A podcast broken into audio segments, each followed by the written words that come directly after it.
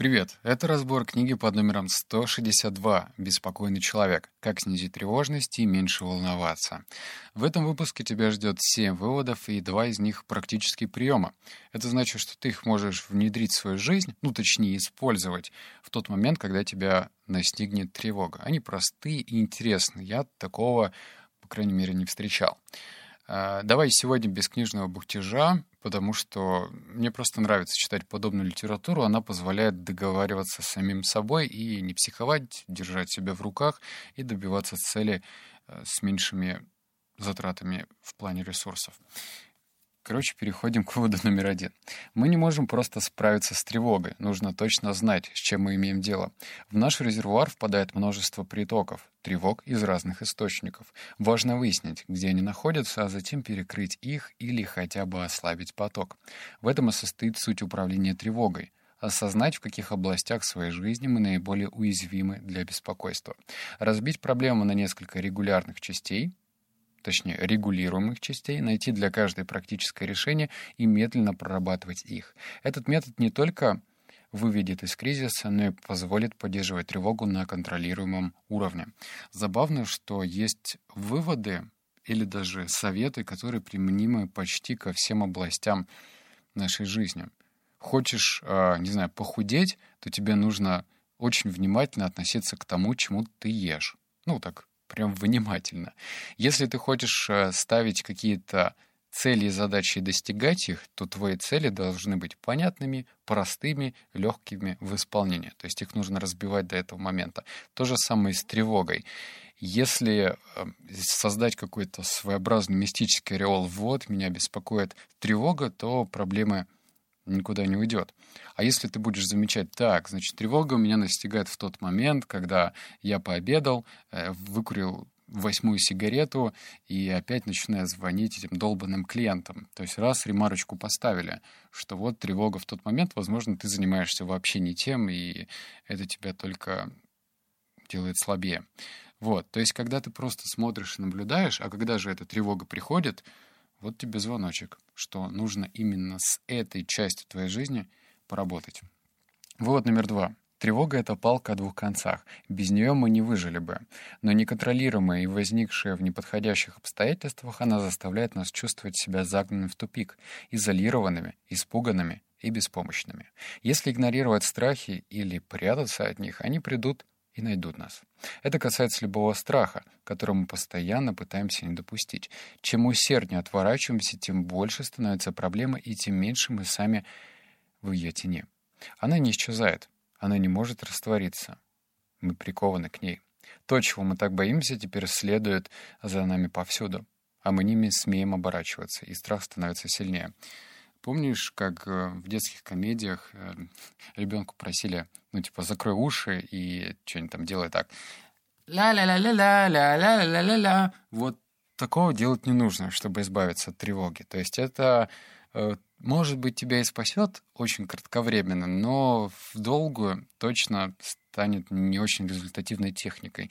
Так что здесь, наверное, необходимо просто примириться со своим страхом и ни в коем случае от него не отворачиваться, потому что если ты не создаешь для себя точки роста, точки роста — это когда ты сталкиваешься лицом к лицу со своим страхом, то дальше будет только хуже определенно хуже. И замалчивать эту тревогу или как-то запивать, как некоторые люди э, поступают, точно не нужно.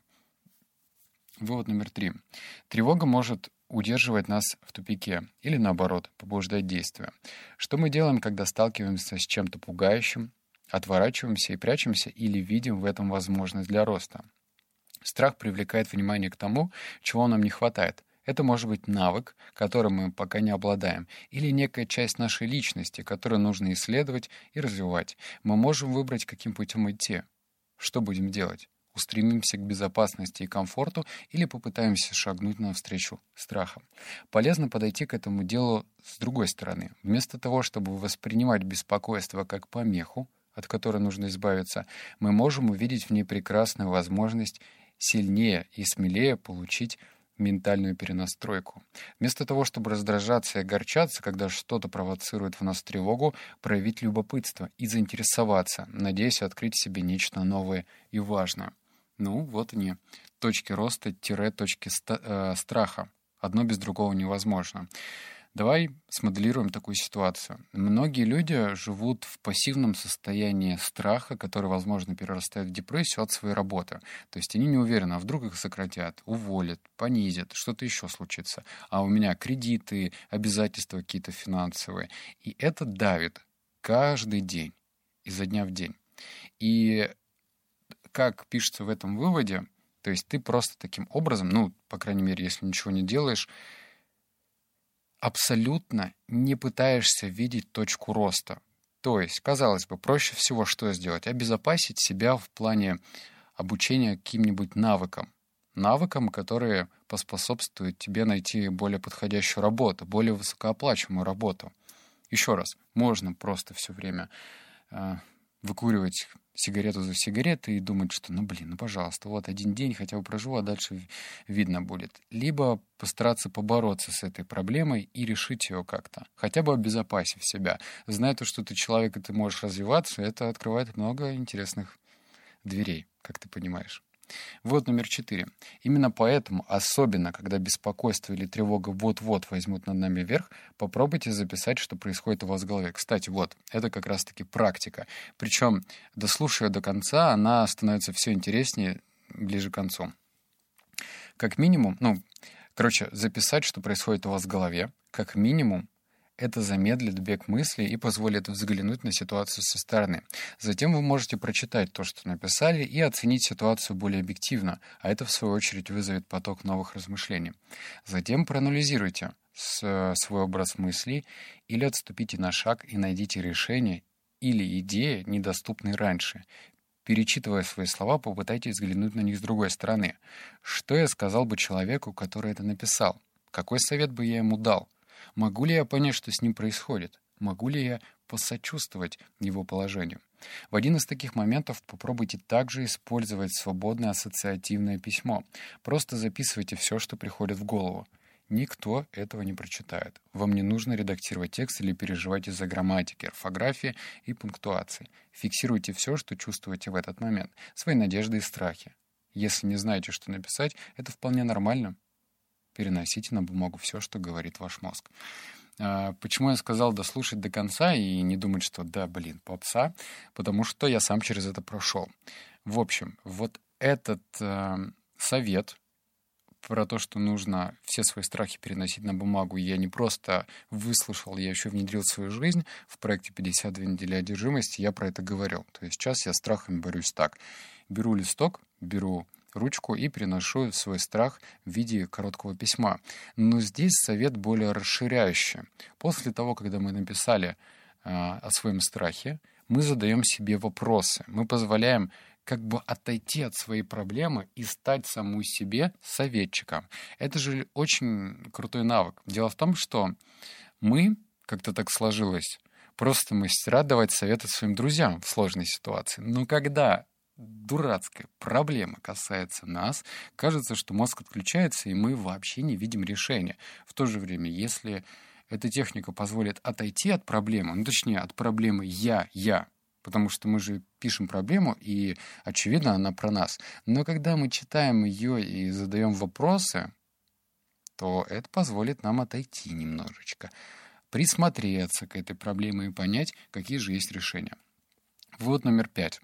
Я чувствую тревогу, и это заметно. Один из самых больших страхов социально тревожных людей — опасение, что это беспокойство хорошо видно. Другие заметят, что мы испытываем трудности. Им станет очевидно, что мы неловко себя чувствуем в обществе и легко смущаемся. Нужно разорвать связь между физическими ощущениями от тревоги и убежденностью, будто все обязательно, все обязательно заметят это и поймут, что мы нервничаем. Также необходимо разорвать связь между вероятностью, что кто-то действительно заметит наше волнение и автоматическим выводом, будто это изменит его мнение о нас в худшую сторону. В ходе социального взаимодействия намного сложнее управлять своими мыслями, потому что мы находимся, так сказать, в логове льва, в центре чужого внимания. Тревога включилась, и мы перешли в режим выживания. Но, откровенно говоря, наши чувства и физические симптомы со стороны не так заметны, как кажется. Мы ощущаем их со всей интенсивностью, поэтому предполагаем, что они хорошо видны окружающим. Но часто это совсем не так. Почему-то, когда я читал это, мне вспомнилась история про то, что все наркоши очень сильно боятся, что они палятся. Ну, знаешь, если они покурили травы, то все, вот вплоть от девятиклассника до пенсионерки, сразу почувствуют, что что-то не так с этим человеком, что они обкурились. Или кто-то еще чем-то обдолбался, то все обязательно считывают. Это не так.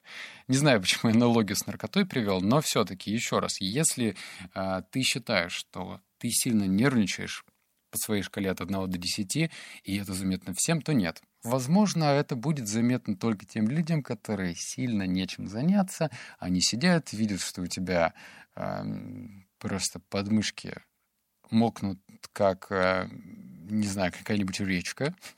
Они видят, что ты не находишь себе места и ерзаешь на стуле. Это да. Но в то же время, если ты идешь, нервничаешь, да, у тебя местами трясутся руки, да, у тебя какая-то походка очень странная. Не факт, что кто-то поставит на тебя клеймо, а значит, хуже будет к тебе относиться. Да нет же. Вывод номер шесть. А, он большой. Еще одна техника разделения мысли предлагает повторить навязчивую, беспокойную тему 50 раз. Это, кстати, про технику. Казалось бы, при этом мы уделяем ей повышенное внимание, но на самом деле этот прием лишает мысль всякого смысла. Как только возникла полностью сформированная, тревожной идея, нужно попытаться свести ту форму, которую она приняла, к одному слову. Например, если на работе у вас возникло опасение, что мы допустим ошибку в решении текущей задачи, и это приведет к неприятностям, стоит так подытожить неприятности. В качестве эксперимента попробуйте сделать это прямо сейчас. Произнесите вслух 50 раз слово «неприятности». Вот так. Неприятности, неприятности, неприятности, неприятности. Дойдя до десятого раза, вы обнаружите, что слово начинает терять смысл. Повторять его все труднее, и вдруг становится ясно, что вы больше концентрируетесь на движении рта, чем на значении слова. Это странное ощущение, ведь обычно мы не обращаем на такое внимание. Кроме того, повторение нарушает прямую связь мысли с эмоциями. Мы им стремимся лишить мысль силы, притупив ее острое жало и стерев стоящий за ней смысл. Офигительно! Просто офигеть как круто.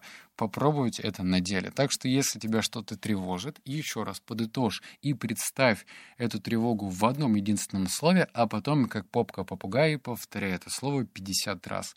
Здесь рекомендуется повторять вслух ничего про себя тут не говорится. Так что если у тебя есть возможность повторить 50 раз вслух, то ты обнаружишь, что теперь эта проблема начинает от тебя отделяться, потому что ты фиксируешь внимание на том, как ты произносишь, что у тебя сохнет горло 50 раз, быстро произносить и вообще что-то какое-то странное это слово. Просто попробуй. Короче, техника топ. Вывод номер семь. Так ведет себя мой мозг. Так он вел себя всегда и, возможно, так будет вести себя и дальше, особенно когда сталкивается с переменами, неопределенностью и вызовом. Я переоцениваю потенциальную опасность и недооцениваю свою способность справиться с ситуацией. Как было сказано в начале книги, сейчас я насколько это в моих силах примирился с тем, как работает мой мозг. Обычно ему не удается взять надо мной верх, но иногда такое же случается. Может быть, в этот раз свою роль сыграла новизна уникальной ситуации, но я крутил в голове негативные мысли о том, стоит ли мне писать книгу. Еще много часов, прежде чем понял, что происходит. До этого казалось важным прислушаться к своим размышлениям, потому что они вызывали сильные и хорошо знакомые чувства. После этого я немедленно начал спорить с мозгом, пытаясь направить мысли в рациональное русло. Но с ними невозможно было договориться. И эти слова были в конце книги от практикующего психолога, от человека, который посвятил созна- всю сознательную жизнь на то, чтобы научиться бороться с тревожностью. Но даже профессионалов эти тревожности настигают, и он забывает о своих приемчиках, которые можно обязательно использовать. Так что еще раз, если ты находишься на той стадии, когда ты чему-то учишься, и тебе кажется, что, это не, что что-то не получается, то это вполне нормально. Вот тебе слова от автора. И главное делать следующее. Не сбиваться, Стараться держать в голове, что, блин, сколько в тебе уже информации, тебе нужно просто ее вовремя достать. Достать и применить в форме техники. Тревожишься ты идти на собеседование. Попробуй применить ее. Попробуй дышать. Попробуй сделать какое-то медитативное состояние. Даже легкое, чтобы никто рядом не заметил. Вытаскивай эту информацию, которую я себе даю, либо ты читаешь в книгах. И так, все, практика, welcome в нашей жизни. Ну все, обнял, поцеловал, заплакал. Услышимся в следующем подкасте. И заходи на сайт книгли.ру. Там уже, между прочим, мы сделали обзор на книгу, хотел сказать, на фильм «Хук». Короче, про маркетинг. Заходи, смотри, последняя статья. Маркетинг, маркетинг, маркетинг. Все, покеда.